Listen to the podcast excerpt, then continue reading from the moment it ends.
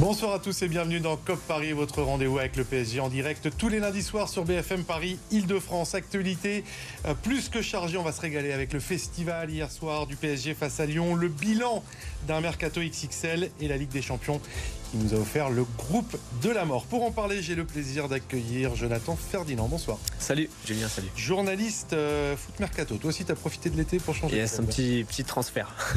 Stéphane Jeanne est là également. Salut, Steph supporter du PSG qui, on le voit, retrouver le sourire yes. et le plaisir avec ce PSG qui a confirmé son bon début de saison donc en allant corriger Lyon hier. Quel numéro 9 titulaire pour le PSG On en parlera. Asensio, encore buteur hier soir. Gonzalo Ramos ou Colomwani C'est la question que l'on vous pose sur le hashtag COP Paris. Et puis bilan, Mercato, est-ce le plus clinquant de l'ère QSI Projection Ligue des Champions, c'est le programme de la deuxième partie. On aura aussi une petite pensée pour Neymar. Ce sera avec la carte blanche de Stéphane. Et puis comme tous les lundis, les résultats foot et omnisport de vos clubs franciliens. COP Paris, c'est parti.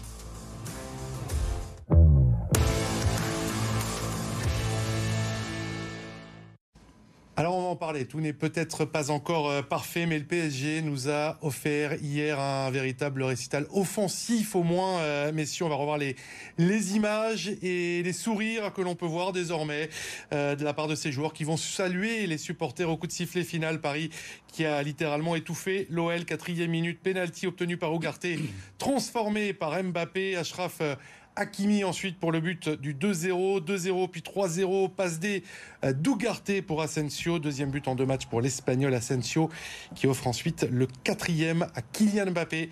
Avant la mi-temps. Mbappé qui est déjà en tête du classement des avec 5 réalisations, 4 buts à 1, score final pour le Paris Saint-Germain. Et on va débuter directement avec ta carte blanche, Mhm. Jonathan, sur ce plaisir retrouvé de voir le PSG évoluer en ce début de saison. Oui, parce que depuis trop longtemps, les matchs du PSG étaient devenus un fardeau à regarder. Euh, certains supporters préféraient, préféraient revendre leur place euh, au Parc des Princes plutôt qu'aller au stade. Certains préféraient regarder la Starac plutôt que regarder le PSG à la télé. Parfois, moi-même, j'ai hésité.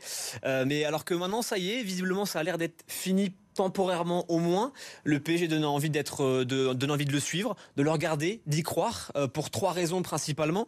La première, c'est le contenu. Euh, Il y a quelque chose qui est proposé sur le terrain. Alors soit Paris propose un football de transition, un peu plus moderne, etc. Ou soit un football de contrôle quand l'adversaire est un peu plus faible. Donc déjà, la base, il y a du football qui est proposé. Deuxième raison que j'ai notée, c'est l'état d'esprit. Pour l'instant, euh, les joueurs euh, jouent le jeu, ils jouent en équipe, ils jouent en groupe, on sent un collectif, un état d'esprit, une cohésion, quelque chose. Et enfin, troisième raison, la com du coach. Elle est nouvelle, elle est fraîche. Moi, j'aime bien quand il vient dire oui, euh, je veux jouer un football d'intensité, de spectacle pendant 90 minutes. voilà, il faut que les supporters en aient pour leur argent, qui kiffent, etc. Et autre déclat que j'ai bien aimé, je veux pas 11 titulaires, mais 20. Ouais. Et ça, vraiment, il y a de l'exigence, de l'ambition, du plaisir, etc. Donc, en résumé, pour l'instant, pour l'instant, parce qu'on connaît trop bien le PSG, quand c'est trop positif, quand c'est trop positif, il y a à la même époque, on gagnait 7-1 à Lille. c'est ça en fait. En fait, quand c'est trop positif, il y a un loup. Donc moi, ce que je veux maintenant, c'est voir le PSG contre une autre adversité, euh, notamment Monaco, la Ligue des Champions. Mais quand il y a du positif, faut le dire. Et pour l'instant, on semble être sur un vrai bon renouveau et ça fait plaisir. Le plaisir retrouvé, c'était également euh, la sensation, le sentiment de Marquinhos en zone mixte hier après la victoire face à Lyon. Écoutez. C'est un bon moment qu'on a, qui est- qu'on est en train de vivre ici. On a le ballon, je pense qu'il y, a de- il y a de plaisir avec la qualité qu'on a avec cet effectif, et avec la philosophie de coach. Euh, Je pense que de plus en plus on, on se comprend, les espaces, la philosophie, la manière de jouer, la manière de défendre. Et je pense qu'on est, dans- on est dans le bon schéma. Nous sommes sur le bon chemin, nous dit Marquinhos Stéphane, c'est ton avis Ouais, tout à fait. Je rejoins Jonathan, je rejoins Marquis. Euh, J'étais sur ce plateau l'an dernier après le fameux Lille PSG. Ouais. On était un peu dithyrambique, mais trop tôt. Euh, Il y a une vraie différence, effectivement. C'est-à-dire que là, on a un technicien qui nous parle foot. On a un technicien qui sait exactement quel jeu il veut jouer. Euh, D'ailleurs, on a eu une réaction hier après, après le quatrième but qui, On va voir les images dans quelques qui, instants. qui en dit long un petit peu sur, sur ce qu'il veut faire et ce qu'il veut voir être, être vu sur le terrain. Donc ouais, c'est rassurant. On parlera du mercato aussi, qui est frais, qui euh, montre un certain renouveau et un état d'esprit différent du PSG de cette année. Donc euh, ouais, ça fait du bien. Deux petites réserves quand même. Je vous les soumets sur le match d'hier soir. L'état déjà de l'adversaire, Lyon qui est en, pleine crise et, le fait que le PSG ait quand même concédé 19 tirs, 7 arrêts de Donnarumma. Ouais, c'est le problème et on, tu, l'as souligné en off hier soir, mais c'est que l'adversité est catastrophique. il y a certains alignements défensifs qui étaient catastrophiques. le pressing il est pas bon et parfois le PSG était mis en difficulté par cet adversaire qui n'est pas prêt ou c'est pas où on sait pas où on va, où il va. Donc euh, c'est inquiétant notamment le nombre de tirs concédés. Euh, je crois qu'il y a autant de tirs cadrés pour euh, Lyon que pour Paris. Donc il y a beaucoup encore à faire et c'est pour ça que moi je veux voir contre une meilleure adversité. Mais déjà la base elle est plutôt saine. C'est ça qui, que je veux retenir moi perso. La patte, Stéphane, tu voulais en parler. La patte de Luis Enrique, c'est aussi ça, les amis. On va revoir ces images sur le quatrième but parisien, sur lequel Luis Enrique pique une, pique une grosse colère. Pourquoi? Parce que quelques secondes en arrière, on voit Donnarumma qui joue long alors qu'il euh, est censé relancer court. Et petite explication de texte derrière, ensuite, entre le, coach espagnol et le gardien italien. Qu'est-ce que ça dit, selon toi, ça, du, coach qu'est Luis Enrique? Ça dit, en fait, euh, son exigence de voir le schéma qu'il met en place être, joué, en fait. C'est-à-dire mmh. que Donnarumma euh, a relancé d'une manière qui ne lui convient pas. Alors même s'il y a but derrière, il exprime quand même ce mécontentement lié au non-respect de, cette consigne-là. Donc, euh, je pense que c'est bien. Après, est-ce que Donnarumma est le bon gardien mm. pour jouer comme veut jouer euh, Luis Enrique? C'est une autre question qui peut se poser. Mais en tout cas, voilà, il est exigeant et euh, il ne transige pas euh, avec la façon dont il veut voir jouer son équipe. Exigence et discipline retrouvées du côté du Paris Saint-Germain, c'est ça aussi Luis Enrique. Ouais, communication fraîche, honnête. Euh, du coup, j'espère que sa communication, quand il dit oui, je suis content du mercato, il est parfait, il est machin, j'espère que c'est honnête et qu'il n'espérait pas un autre nom. Mais en tout cas, voilà, il dit les choses, il parle clairement et voilà, on comprend ce qu'il veut faire et ça c'est important parce que ça faisait trop longtemps qu'on comprenait pas ce que les, nos entraîneurs voulaient faire auparavant. Paris et, et on, on pouvait peut-être aussi un petit peu craindre une possession de balle euh, stérile, parfois peut-être euh, trop dogmatique, mais on voit aussi que sur les buts hier à Lyon et contre Lens, bah, ça joue en transition. Bah, pour avoir été euh, PSG Lorient première journée, au bout de 18 minutes, depuis le stade, je me suis dit, oula, ça fait que, que 18 minutes qu'on est là au stade. Là. de possession. C'est super long, on va, va s'ennuyer. Et puis il y a eu un changement de visage petit à petit avec l'arrivée de Dembélé, avec l'arrivée d'Mbappé. Et je pense que le, le, le, visage du PSG a vraiment changé contre Lens et aussi hier où on voit un, football de Luis Enrique plus vertical, comme ce qu'il avait fait au Barça quand il a changé la philosophie un petit peu du Barça. Donc oui, c'est peut-être ça le vrai foot de Luis Enrique, c'est un football vertical. Et les retours de Kylian Mbappé, l'arrivée d'Ousmane Dembélé lui offre aussi cette euh, verticalité. c'est clair. Et justement, ça peut aller à contresens de ce qu'il veut voir être vu sur le terrain, parce que c'est des gars qui sont en percussion, qui jouent vite, qui transmettent le ballon très vite vers l'avant. Euh, moi, j'ai un seul bémol qui, qui m'inquiète, et on verra, c'est le management euh, de Luis Enrique quand ça jouera pas bien et quand ça ira pas. Il a l'air assez strict et assez dur. Donc, est-ce que son discours continuera à passer dans ce contexte-là? J'espère. Et j'espère surtout qu'on ne rencontrera pas ce contexte. Mais euh, voilà, c'est le petit bémol que j'ai, la petite inquiétude que je, je, vais mettre en avant. Connaît le caractère du coach euh, espagnol. On va faire un petit focus euh, sur un joueur, les amis. Un espagnol, un but et une passe décisive hier soir, c'est Marco Asensio. Alors on l'imaginait peut-être comme un remplaçant, un super sub, mais il a déjà débuté trois des quatre matchs cette saison. Et de par son profil, on va écouter Luis Enrique, il amène des choses différentes, non pas au poste d'ailier, mais au poste de numéro 9. Écoutez. C'est un numéro 9 différent. Il a cette grande mobilité qui lui permet de jouer entre les lignes. Il déstabilise les défenseurs centraux adverses et crée des espaces pour nos ailiers. Cela va être intéressant de voir toutes les associations que nous pouvons mettre en place. C'est vrai qu'il y a énormément d'associations avec les arrivées de Colomani, les arrivées de, Barcola. Pour revenir à Marco Asensio, est-ce que tu es séduit par les débuts de l'Espagnol au PSG Je suis euh, étonné parce que, comme tu l'as dit, je le voyais dans un rôle de rotation comme au Real Madrid, c'est-à-dire qu'il rentre euh, et puis il a fait la différence sur les minutes qu'il a. Au final, il est aligné et il est plutôt intéressant, en tout cas plus intéressant que ce qu'a montré Ramos, même s'il avait très peu euh, eu d'entraînement, etc. Donc c'était compliqué pour lui. C'est intéressant, mais encore une fois, je veux être calmer un petit peu les, les, ardeurs parce que contre Lens, son but, euh, le, défenseur, il est à 10 mètres. Euh, là, contre Lyon, il y a beaucoup d'espace. Donc, c'est vrai que dans la mobilité, c'est très intéressant. Mais j'attends de voir contre des blocs un peu plus, un peu plus agressifs, un peu plus organisés pour voir vraiment ce que ça va donner. Mais c'est vrai qu'il apporte de la mobilité et ça peut être un profil très intéressant pour Luis Enrique. Est-ce qu'il peut être plus qu'un remplaçant, un super sub ou qu'un joueur de rotation dans cet effectif? C'est le rôle qu'on lui imaginait, qu'on lui imaginait au départ. Pour moi, non. Avec l'arrivée de Colomboigny, euh, avec Ramos euh, qui va s'installer, effectivement, il est arrivé il y a peu de temps lui aussi. Et euh, je rappelle, il n'a pas fait, il a pas fait le, voyage au Japon, Ramos, donc il n'a pas eu le vécu d'Asensio sur ce début de saison. Je pense que ce sera plus un super sub mm. qu'un titulaire potentiel qui concurrencerait vraiment Colomani et Ramos. Mais en tout cas, c'est rassurant de voir un joueur de cette qualité et qui apporte des buts et des passes. Et il a cet avantage de pouvoir jouer donc euh, dans, plusieurs registres. Sur un côté, on le connaît côté droit pour rentrer sur son pied gauche, et donc mhm. au poste de, de, numéro 9 où il offre des perspectives. Luis Enrique en parlait euh, différentes. Gonzalo Ramos, Colomwani ou Asensio, qui va ou qui doit jouer à ce poste-là en tant que titulaire?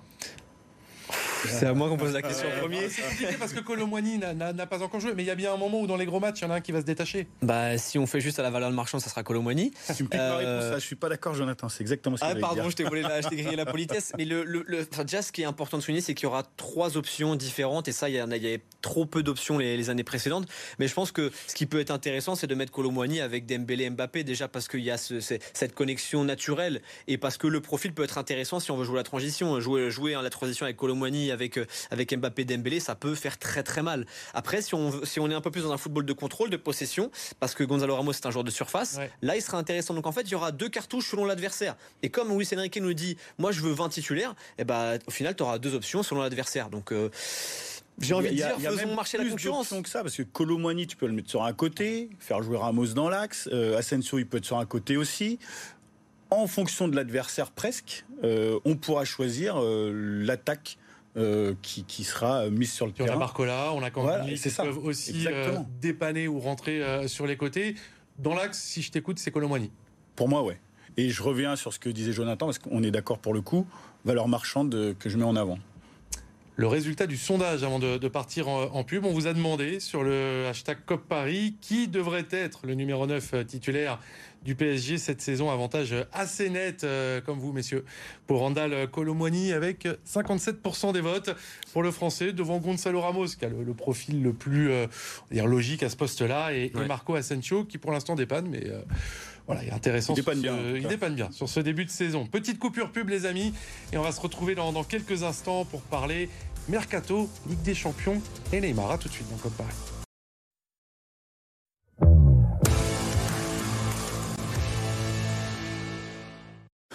De retour dans Cop Paris avec euh, nos invités du soir, Jonathan Ferdinand, journaliste au et Stéphane Jeanne, supporter du PSG. Il nous a tenu euh, en haleine euh, tout l'été jusqu'au dénouement du dossier Randall Colomwani. C'est bien évidemment le mercato, messieurs, qui s'est refermé vendredi soir. Un mercato XXL pour le PSG dont on va faire le bilan et qui a presque euh, tout changé euh, cet été. Regardez ce bilan chiffré du mercato.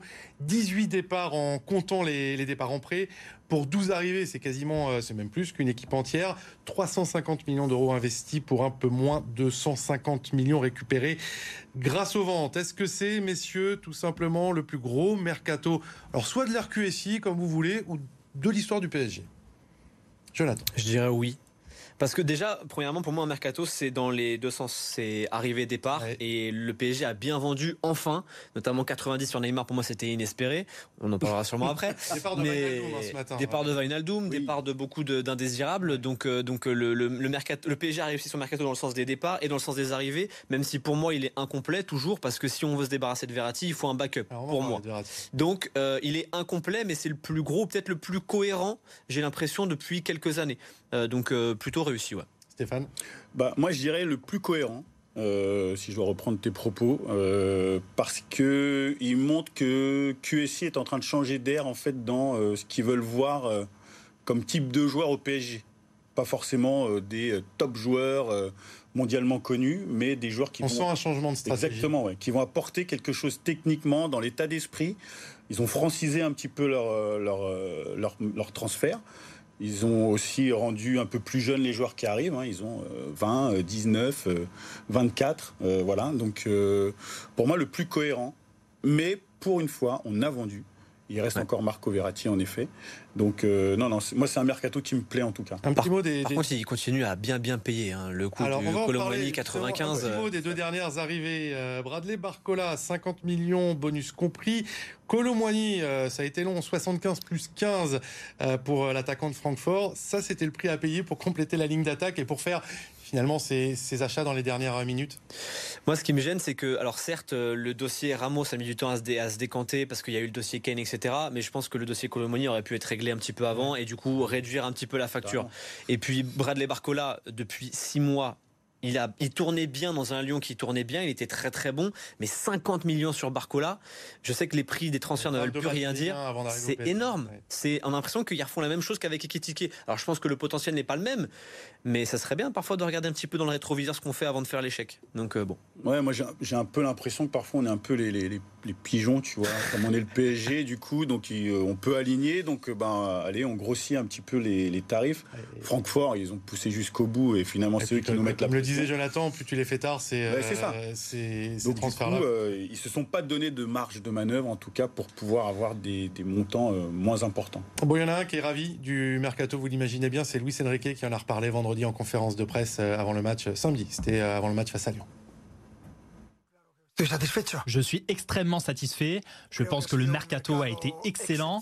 Je remercie le président et Luis Campos qui ont été parfaits dans leur rôle. Je pense que je ne pouvais pas rêver mieux.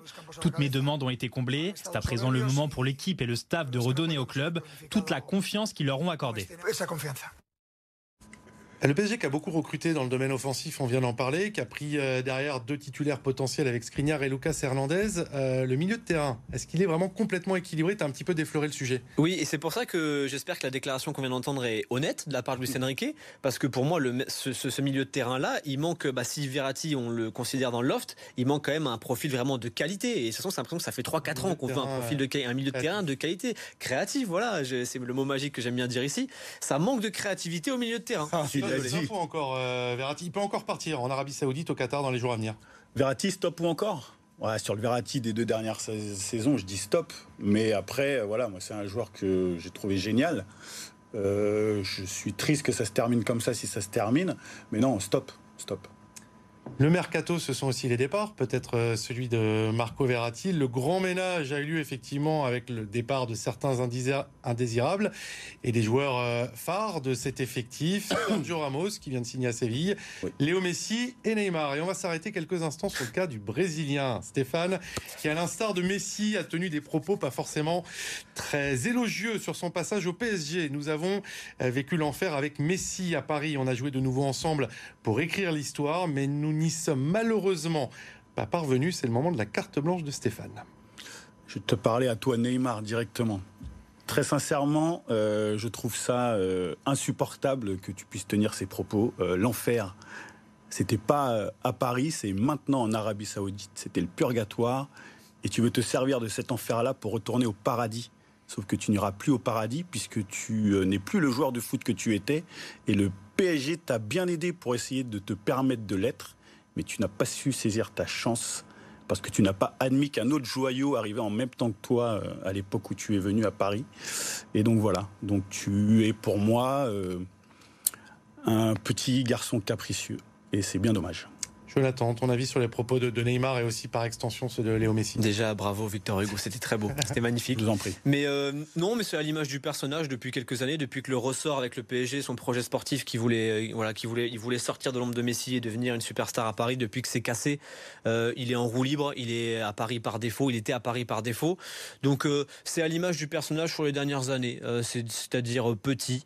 je pense que voilà, ça y est, entre guillemets, ton ex est parti, construis ta vie autrement et fais ta vie sportive, etc. Oublie ton ex. Voilà, oublie ton ex, va de l'avant. Et au final, bon, bah, c'est pas le cas. C'est, ça, ça, c'est pas à sa gloire, ça sera pas à son honneur. Tant pis pour lui. C'est petit, voilà. Bah, rien à dire. C'est triste. C'est ingrat. Voilà. C'est dit. On va terminer, euh, messieurs, par un, retour, une projection, bien évidemment, sur le tirage au sort de la Ligue des Champions qui avait lieu euh, vendredi. Le groupe de la mort, on va l'appeler comme ça pour le PSG, c'était presque le, pire tirage possible.